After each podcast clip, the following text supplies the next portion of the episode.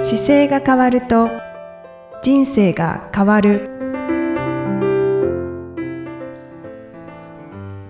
こんにちは姿勢治療科の中野孝明ですこの番組では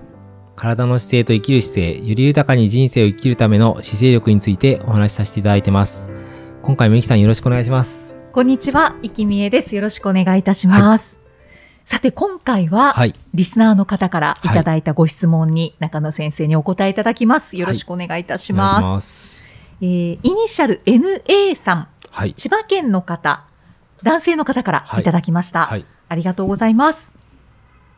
えー妻が3ヶ月前くらいからアキレス腱付近の痛みを訴え、少し歩くのにも違和感を感じるようになってしまいました。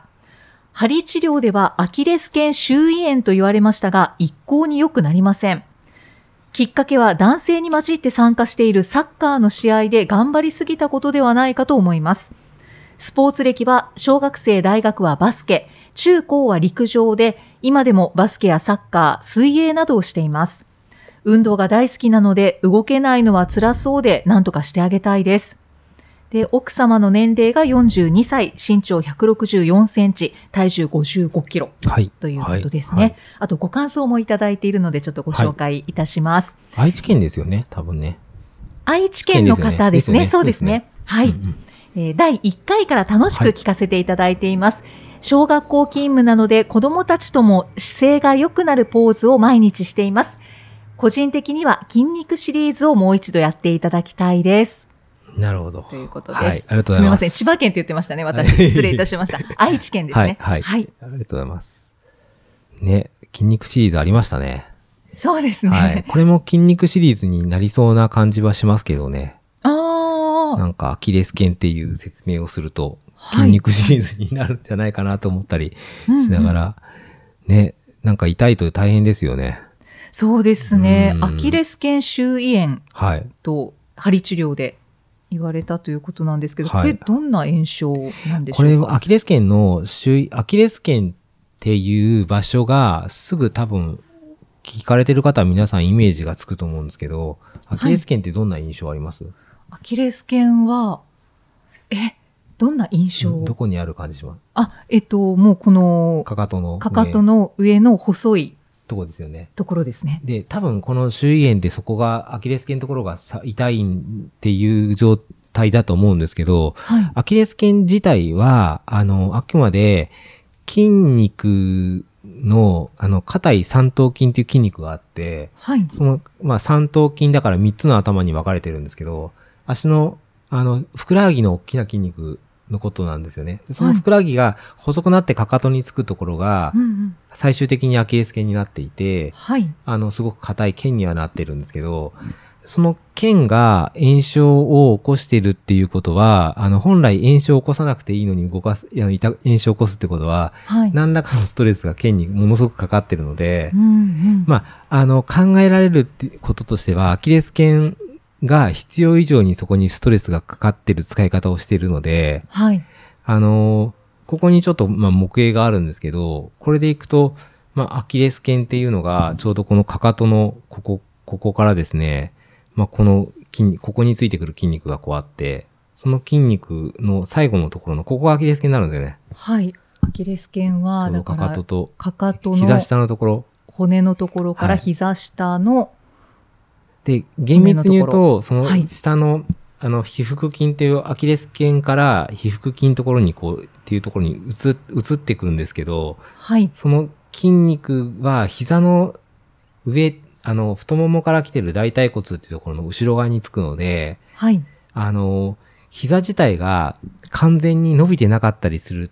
ようなことも引き起こしてたり、はい、あと、えー膝の関節とかかとの関節についてる筋肉なので、かかとが足首をこう、つま先側に上げるような動作が硬くても、ストレスがすごいかかるんですよ。うん、うん、うん、なの、で、足首の柔軟性、膝の柔軟性っていうのがともに、この炎症のキーワードになってきて、はい、そこの二つの稼働する範囲がせ、あの、狭くなってきてると、トラブルを起こしやすいんですよね。本本来こう、えっ、と、足首が、あの、上に上がったり下にかかとが下がったりっていう動きができる状態なんですけど、これが足首がこう斜めに上がりにくかったり、硬かったりするだけでも、このアキレス腱と硬い三頭筋に関してはすごいストレスがかかるんで、うんうん。はで、い。それを膝伸ばした状態でできるかどうかっていうようなところにかなりチェックポイントが出てくるんですよね。あああなあ、ので痛みが出ているので、そうそれができていない可能性おが。こ硬くなって動かなくて炎症を起こしたっていう方が多いので、なので順番に、あのーじゃあ足首が上がるときにどこを邪魔してるかっていう、例えば、えーふくらはぎについてるこの筋肉の一部分は足の裏からこうはついてきたりするんですよ。うーん、そそううなんすでるとすね。、足の裏自体の筋肉が、あの、非常に硬くなってきていても、ふくらはぎの筋肉にトラブルを起こしてくるんで、なな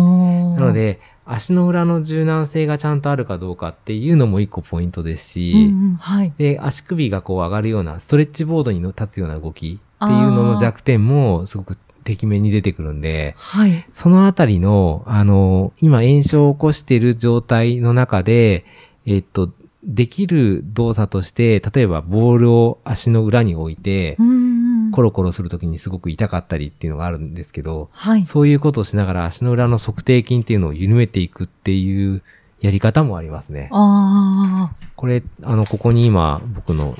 あの、こういう説明、実際に患者さんにするときは、はい。これアトラス、あの、プロメテウスっていう本があってですね、こういうので足の筋肉ってどうなってますよっていうのを説明したりするんですよ。うんうん、図が載ってますね。図が載ってると、じゃあ足の裏の筋肉ってどういうふうにやりますかっていう時にこう見るとですね、はい足の図がこう立体的に見えるじゃないですか。はい。そうすると、この、例えば1個足の指先からかかとまでが筋肉がすごくタイトになってるだけでも、はい。動き方がすごい制限してくるので、うんこれ。今硬いですよっていうのも1個、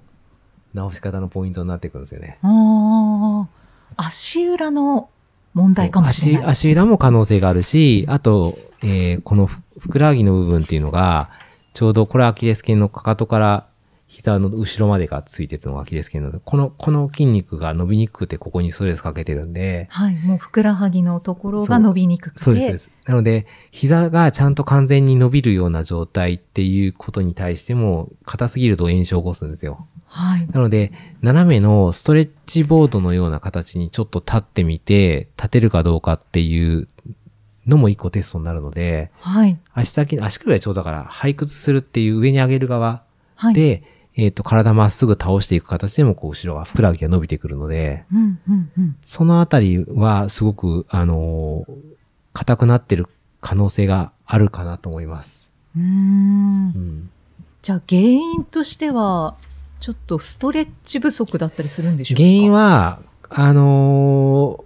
ストレッチ不足っていうよりは、可動範囲が低下した筋肉が結構出てきてるんですよね。うんうんご年齢とスポーツ歴っていうのもあって、はい。はいやっぱりスポーツの中で得意な動きはあるけど、苦手な動きをやってなかったりっていうのが出てきてると思うので、あーあの、そうですね。例えば前屈をして手が体に、あの、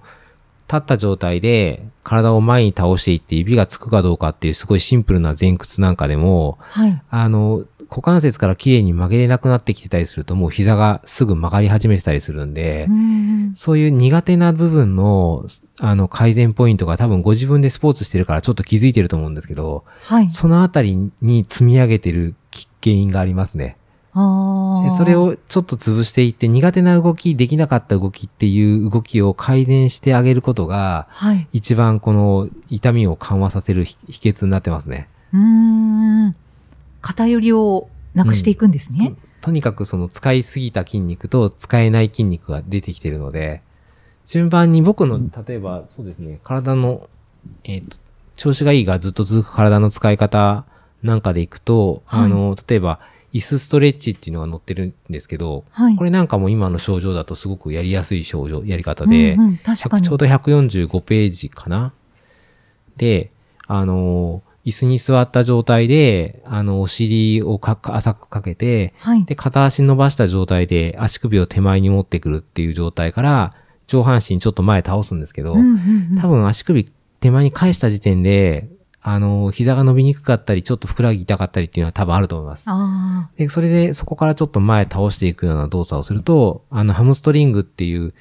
お尻からかかとまでついてる筋肉群が一旦全部伸びてくるんで、そうするとこのひもトラブルを起こしてる皮膚筋も同じように伸ばせるんですよ。なのの、で、ちょっとそういう苦手だと思われるところを順番に潰していかれることが、あの、痛みの緩和にはなってくるのでう、んそこがすごく、あの、やればより早く治ると思いますね。あー、で、痛みが消えてからも、ちょっと苦手なストレッチっていうのはやった方がはい、いい体なんだなと思いますね、ちょっと。偏りが出てきてるんだと思うので、うんうんうんうん股関節の可動範囲もちょっと狭くなってたりすることもあると思うんですよね。そうなんですね。うんなの、で、そこの苦手な部分をちょっと順番に潰していくような、はい、あの、伸ばし方っていうよりは手入れの仕方かな。ご自分で動かしていくっていうことがすごく、うん、あの、長持ちさせる秘訣ですね。うん、そうですうんね。筋肉がこれこのまま行ってずっと周囲炎が出てるっていうのまま行くと、例えば膝が軽く曲がった状態のまま生活し続けていくと、アキレス腱が今痛かったりするだけじゃなくて、今度膝が痛くなってきたりとか、関節を潰し出してきちゃうんですよ。ああ。で、股関節も、あの、大きな関節なんですけど、歪みがあって使ってくると、股関節自体をすり減らして、摩耗してくるんで、歩くときにちょっとビッグを引き出したりとか、ああの、いろいろこう派生しながら使ってきちゃうので、まずちょっと問題点がある場所を本当に丁寧に体と向き合いながら、あの、使って動かしていくっていうことがすっごく大事ですね。ーうんで今、僕のこの本が、例えばこれプロメテウスっていう本で、これなんかだと専門書だから1万2000円とかするんですけど、はい。あの、アプリで、筋肉のアプリっていうと僕が何個か使ってるんですけど、はい。あの、自分の痛みの場所をアプリで確認すると、あのー痛みの場、アトラスっていうアプリがあってですね、うんうん。これも、たまにタイミングによってはすごい破格で売ってるんですけど、へえ。ちょっと医学系のアプリなんで、はいあのー割と高いんですけど、一回買っちゃうと、毎年いろいろアップデートしてきていろんなものが見えるのでう、んで、それで例えば、こ骨を出してきたりとかして、筋肉ってやるといっぱい筋肉出るんですよ。うん。で、アキレス全腱身の筋そう、肉全を身今の筋見てま肉す。が。 で、これでアキレス腱っていうのがここにあって、で、こあーの上がっていうのが分かりやすいので、はいはい。そうするとどこに痛みがあるかが分かると、はいどの筋肉が伸び縮みしてないかっていうのが分かってくるんで、はい。で、動きが悪い筋肉の周囲には必ず問題点が潜んでるので、はい。この痛みが出てくるのはどういうことなのかなっていうのは、まず筋肉がどうついてるかだけは分かるだけでも、うんうんあ、この筋肉ってこう膝の上から、はい。かかとまでこんな長くついてるんだって分かると、じゃあはいそれが動かすにはどういう動きってやると、例えば、動きってやると、こう、あの、足首上げ、上げてやり下げたりしてくれるんですよ、これで。動きも そ教うえてくれるんですアプリでね。動きも教えてくれるんですよ。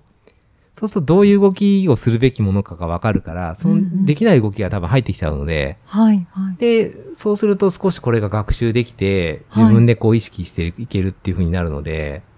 これはわかりやすいですね。うんなの、で、こういう動きで、きあの、筋肉が何するかっていうのを調べると、まあ、ど筋筋肉って起死停止っていう言い方をしていて、はまいあつ、始まりと終わりがあるんですけど、それがまあ、どっからついて、どっから、どこまで行きますよっていうのと、うん作用がどういう動きするかっていうのが載ってるので、はいはい。でそれを見て、じゃあどういうことなんだろうって考えていくと、大体、ひあの、順番に、ちょっと自分のそのアキレス腱周囲炎に関してだけは細かくなって、詳しくなってくるんで、本当ですうんね。でそれで体のことをちょっと骨も踏まえて、その場所ごとに覚えていけば、うん苦手なことを自分で理解できた方が、あの、より板についてくるんでう、んうん。はい。うん今 YouTube でも多分調べるといっぱい出てくると思うんですけど、まああーでもそれは必ずその、あの、今のご質問いただいた NA さんに、のため用にはできてないから、当然いろんなケースがあるんですけど、はい。あの、ご自分の状態の筋肉が何が問題あるかだけ覚えてるだけでも、生活する上では随分違ってくるので、うん僕も今本当にあのアプリで教えたりとか、あと自分で、えーっと、動画撮ってきてもらってどういう動作で痛かったりするかっていうのを、まあ、これこうやって使わないとダメですよっていうのを答えたりとか、はい。あの、情報量がすごいあるんですけど、自分の体がどうなってるかわかんないっていうケースが多いので、それを。を結構フォローするのも仕事の中で結構増えてきてますね。確かにそうですね、うん筋肉がどういうふうについているのかっていうのが、もう目で見て分かれば、あ、だからこうやってつながってるから足裏そをうそうそうそうこうストレッチすると痛いんだとか。そうです、そうです。それすごい理で、解がやんな、進むやんなきゃいけないことが分かったり、まあちょっと歩き方とかに加えると難しくなっちゃうんですけど、実際には立体的に動く動物なんで、でその筋肉が硬くて動かなくなるとどういう動きをするのかって連動してくるのが見えればもう本当に僕のやってる仕事はできちゃうと思います。いや、そういう、うんそれでもう本当に動かないパーツがどうなってくるかっていうのをイメージするだけなので、うんが極端にあの筋肉を短縮した状態っていうか曲げた状態で使い続けてると伸びなくなってくるんで、うんはい。だからよくあの例えでいくと座ってる時間が長いと今日も一人男性の方であのもう腰が痛くてどうにもなんないっていう方がお見えになったんですけどその方は寝る時以外あのずっと座ってる状態が長くてまおずーゴルフ以外歩かないんですよ。あ、そうですか。ゴルフで調子が悪くて、もっとゴルフしたいのに、ゴルフができなくてっていうのでお見えになったんですけど、もう座りっぱなしになってるから、あの、股関節に関してはお尻側が伸びた状態で、はい。あの、か体、おし足の前側に関しては、あの、短くなった状態というか、動かせない状態の股関節でお見えになったので、うん股関節の検査が全部全滅してて、はい。で、それをどういうふうに改善していくかっていうアプローチを伝えて、まあ、直していくようなことを教えるんですけど、はい。でもその方も結局生活の中でずーっと座り、まあ、悪気はないんですけど、座って偉くなればなるほど、お迎えが来て乗るだけで行くじゃないですか。ななので、立つ時間がないんですよね。はい。だかはら、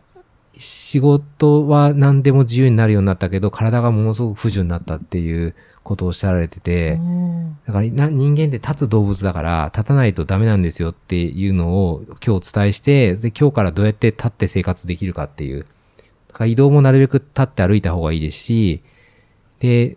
でその人はあじゃあ毎日ゴルフ行ったらいいかなって言ったから毎日今の状態でゴルフ行くとひねっちゃうから痛くなっちゃうから毎日はい歩けるようになってからやれば全然毎日ゴルフでもいい運動にはなるんで、うんなので一旦立って動ける本来の形に戻しましょうっていうのを提案したんですけど、はい。そういう形でこの今の方だとその質問いただいた内容の中に必ず動かないパーツが眠っているので、うんそれがあの脱出の近道ですね。ああ、そうですはね。バランスを整える。そうですということね。ですねなので、そういう形が見えてくるようになると本当にあの、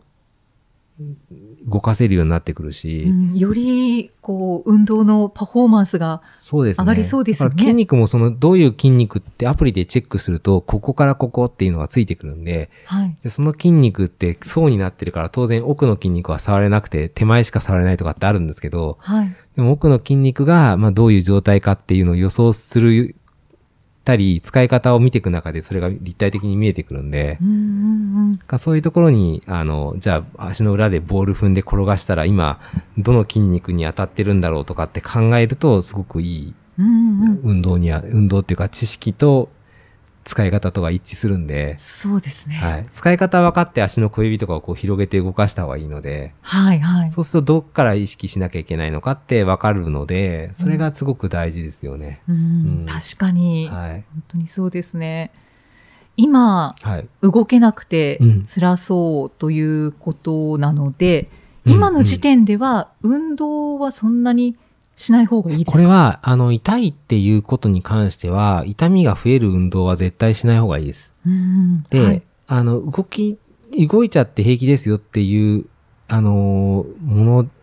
よりも動かなくなってる場所を動かすように今変えていってあげなきゃいけないステージなんで、はい。あの、ストレッチをしながら硬いところを伸ばしてあげるとか、動かなくなってる筋肉の癒着を剥がしながら伸ばしていくっていうことはしてもいいんですけど、その時には痛みは伴うんですけど、うんでも、スポーツをして痛いことを繰り返しているっていうのでは、やあのはやったらいけない動きですね。うんじゃあ今はちょっと運動をストップして、うん。その運動としては痛みが出る運動はやんない方がいいです。でもこの方の、多分種目で言ったら、僕実際に拝見してたら、この方の問題は足にあるから、はい。例えば水泳ができたら、水泳やっていいですよってアドバイスはするますしあ、あ足自体に痛みが出ない動きであれば、別にできることはたくさんあるので、ああうんうんそういう運動はしましょうとは振るんですけど、はい痛みが出ちゃう動きはやっぱりやんない方がいいですよね。うんうん水泳れは良さそうですね。そうですね。なんかアキレス腱周囲炎で、靴が当たって痛いかったら、裸足でだったら歩けるっていうかもしれないし、まああーそのあたりはちょっと、ケースによって違ってきちゃうんですけど、はい。うん。とにかく痛くない動きをしていくっていうのは大事ですね。うんうん、靴の影響があったりもする時もあるんですよね。あーあの、靴によっそうですねて動きが制限されてて、アキレス腱のところにしの集約して痛みが出てるってケースもあるので、 はい。少し難しいことは難しいんですけど、まあ分かりやすい場所で痛み、炎症を起こしてるから、必ず今日僕伝えた内容の中に何かしら引っかかってると思います。うんうんうんうん